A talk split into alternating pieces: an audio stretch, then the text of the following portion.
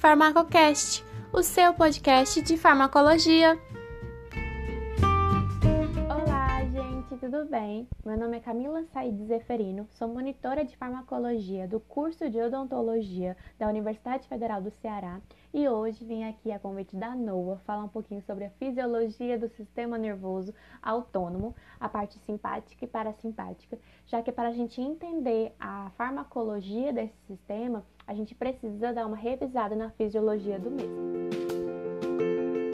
Bom, o sistema nervoso ele é dividido em central, que é a parte que contém anatomicamente o encéfalo e a medula espinhal, e o periférico, que contém os gânglios e os nervos.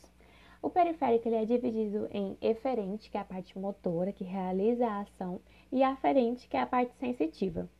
A parte eferente, que é a parte que nos interessa, ela é novamente dividida em sistema nervoso somático, que é a parte que controla as ações que a gente quer realizar, que a gente tem consciência, que é voluntário, e o sistema nervoso autônomo, que, como o próprio nome diz, é, são, controla as ações que a gente não tem consciência, que são involuntárias. Esse sistema nervoso autônomo é dividido em parasimpático, simpático e entérico. Mas aqui, para esse podcast, a gente só vai falar sobre a parte parasimpática e simpática. Bom, o sistema nervoso autônomo ele controla os movimentos involuntários viscerais e controla também a homeostase do organismo. Ele é ativado por centros localizados na medula espinhal e por partes do encéfalo, como o tronco e o hipotálamo, que possuem esses centros de ativação, ou seja, ele é ativado no sistema nervoso central, mas também é, tem influência do sistema límbico e do córtex cerebral por meio de vias descendentes. Aqui a gente vai falar muito sobre reflexos, reflexos autonômicos, perdão, que são ações involuntárias e muito rápidas que são ordenadas pela própria medula ou seja, não precisa de um estímulo proveniente do encéfalo, por isso elas são tão rápidas. E como exemplo desses reflexos autonômicos, temos a micção, a defecação e a ereção peniana. O sistema nervoso autônomo ele controla a temperatura corporal, motilidade e secreção gastrointestinal, esvaziamento da bexiga, sudorese, pressão arterial, além de alterar as funções viscerais com rapidez e com diferentes intensidades. É, quando a gente pensa no sistema nervoso autônomo, a gente pensa numa resposta muito rápida, controlada por emoções muito fortes, em situações muito extremas, é, na parte simpática e na parte parasimpática, parasimpática, perdão, em situações mais calmas, mais tranquilas, mas, a gente, mas essa parte a gente vai detalhar um pouco mais para frente. Mas o que importa aqui é que tanto a parte parasimpática quanto a parte simpática estão sempre ativadas, elas sempre possuem uma ativação mínima, basal, porque para o nosso corpo é muito mais fácil eu aumentar o nível de, de estímulo, de ativação, do que criar um novo estímulo partindo do zero. Então a gente sempre tem que pensar que o sistema nervoso autônomo ele está sempre atuante. Bom, como dito anteriormente, a organização geral do sistema nervoso autônomo é dividida em simpático, parasimpático e entérico. E falando um pouco sobre os neurônios, a gente tem que as vias autonômicas consistem em dois, os pré-ganglionares e os pós-ganglionares, diferente do sistema nervoso somático, que só possui um neurônio, visto que nesse sistema nervoso somático eles não possuem gânglios. É... No caso do sistema nervoso autônomo, que possui gânglios e que são dois neurônios, o neurônio pré-ganglionar ele vai sair do sistema nervoso central, ou seja, o corpo celular dele está no sistema nervoso central. E o seu axônio vai sair do sistema nervoso central e vai até o gânglio autonômico, onde lá ele vai realizar uma sinapse com o corpo celular do neurônio pós-ganglionar. E o axônio desse neurônio pós-ganglionar vai sair do gânglio autonômico e vai até o tecido-alvo, onde vai acontecer uma nova sinapse. É, nesse conteúdo, a gente também fala um, um, pouco de um conceito chamado junção neuroefetora, que é basicamente a junção que há entre o neurônio pós-ganglionar com o tecido-alvo. E nessa junção, a gente encontra as varicosidades, que são os locais onde os neurotransmissores são sintetizados. Esses neurotransmissores, assim que são sintetizados, eles são liberados nesse líquido intersticial e se difundirão aonde os receptores estão. Então, eles vão é, se liberar e vão se difundir procurando esses receptores. No caso, a gente está falando dos neurônios pós-ganglionares, que o axônio vai até o tecido-alvo.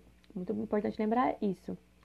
E no caso, essa questão de é, se difundir aonde os receptores estão é muito importante porque significa que apenas um neurônio pós-ganglionar ele pode afetar uma área muito grande sozinho.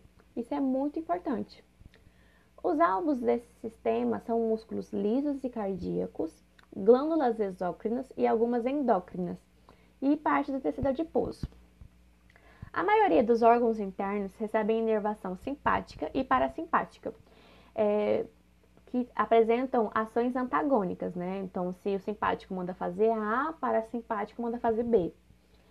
Mas há exceção, né? Há uma exceção das glândulas sudoríparas, músculos piloeretores e vasos sanguíneos que possuem apenas inervação simpática.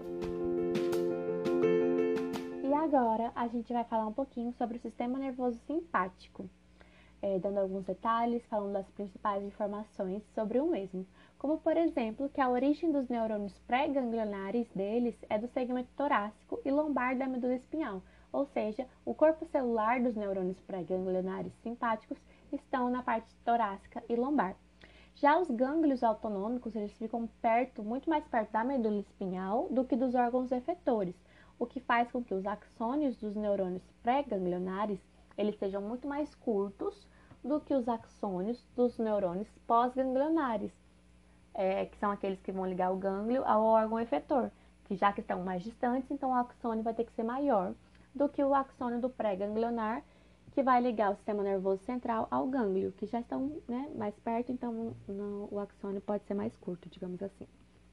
Outra característica do sistema nervoso simpático é que, no caso do gânglio autonômico, a liberação de acetilcolina na fenda sináptica. É, e no, na, na junção neurofetora que eu comentei anteriormente, há a liberação de neuro, perdão, noradrenalina. No entanto, né, como eu disse, há exceções como das glândulas sudoríparas, músculo piloeletores e alguns vasos sanguíneos, e que na verdade há a liberação apenas de acetilcolina nas duas fendas sinápticas. De maneira geral, o neurotransmissor do sistema nervoso simpático é a noradrenalina. Por quê? Quando a gente, quando de repente em uma prova perguntar, ah, qual é o neurotransmissor do sistema nervoso simpático ou do parasimpático? A gente sempre pensa no neurotransmissor que foi liberado no neurônio pós-ganglionar até o órgão efetor.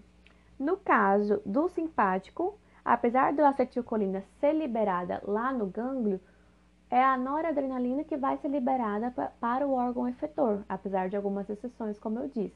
Então, de maneira geral, o neurotransmissor do sistema nervoso simpático é a noradrenalina. E quanto aos receptores, na fenda sináptica dos gânglios autonômicos, o receptor é do tipo colinérgico nicotínico, que é dependente de ligante. Já na, já na junção neuroefetora, o receptor é do tipo adrenérgico, pode ser alfa ou beta.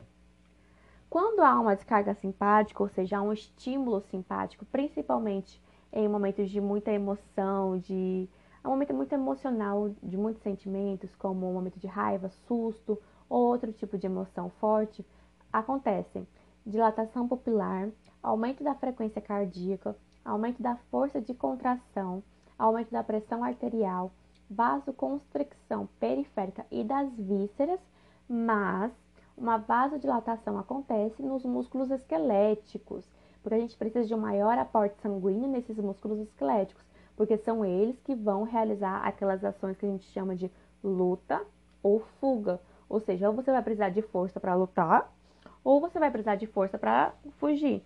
Em ambos os casos, você vai precisar de muito mais sangue nos músculos esqueléticos do que na parte periférica do corpo.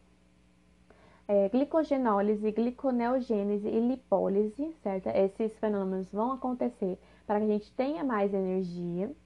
Acontece também a diminuição da, da atividade do trato gastrointestinal, ao relaxamento da bexiga e um aumento do tônus dos esfíncteres. Aí a gente já pensa naqueles ditados, né? Me mijei de susto, é, não passou nem Wi-Fi, digamos assim. É devido a essa ação do simpático.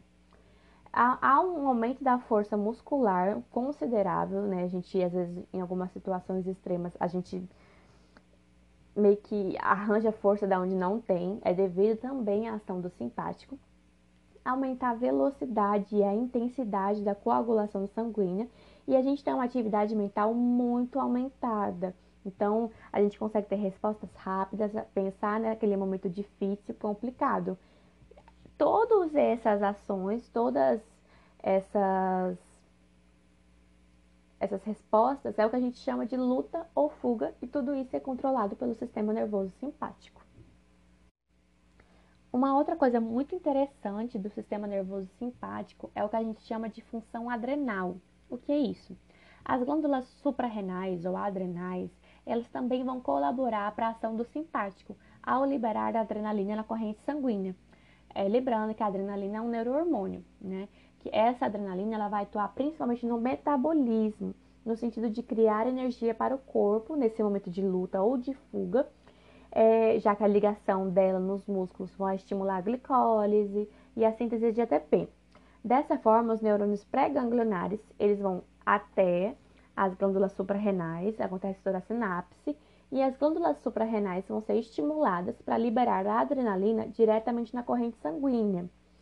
O, que, o, fato dela liberar diretamente a adrenalina na corrente sanguínea faz com que essa adrenalina ela tenha um efeito muito mais duradouro e também possa atingir órgãos muito mais distantes. Então a gente vê que nesses casos de luta ou fuga, os órgãos eles recebem estímulos duplos, tanto do, do, da parte simpática mesmo, dos neurônios pré e pós-ganglionares, quanto da própria adrenal.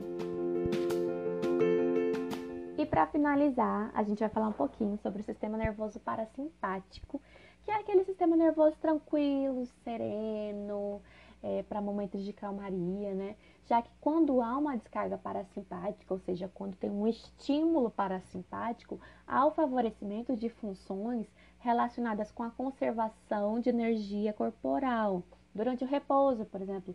Então, há a, atuação sobre a salivação, lacrimejamento, micção, digestão e defecação, que são ações, por exemplo, que você não conseguiria ter é, num momento de luta ou fuga. Então, assim, quando a gente compara um parasimpático que quer conservar a energia corporal, que está num repouso, com um simpático que no momento de luta ou fuga, estresse, raiva, susto, a gente vê que ambos têm ações muito antagônicas. E falando um pouquinho sobre a origem dos neurônios pré-ganglionares, ou seja, aqueles neurônios que saem do sistema nervoso central e vai até o gânglio, é, a origem deles está nos é, nos núcleos dos nervos cranianos, por exemplo, o par 3, que é o nervo oculomotor, o par 7, par 7 perdão, que é o nervo facial, par 9, que é o glossofaríngeo, e o par 10, que é o nervo vago.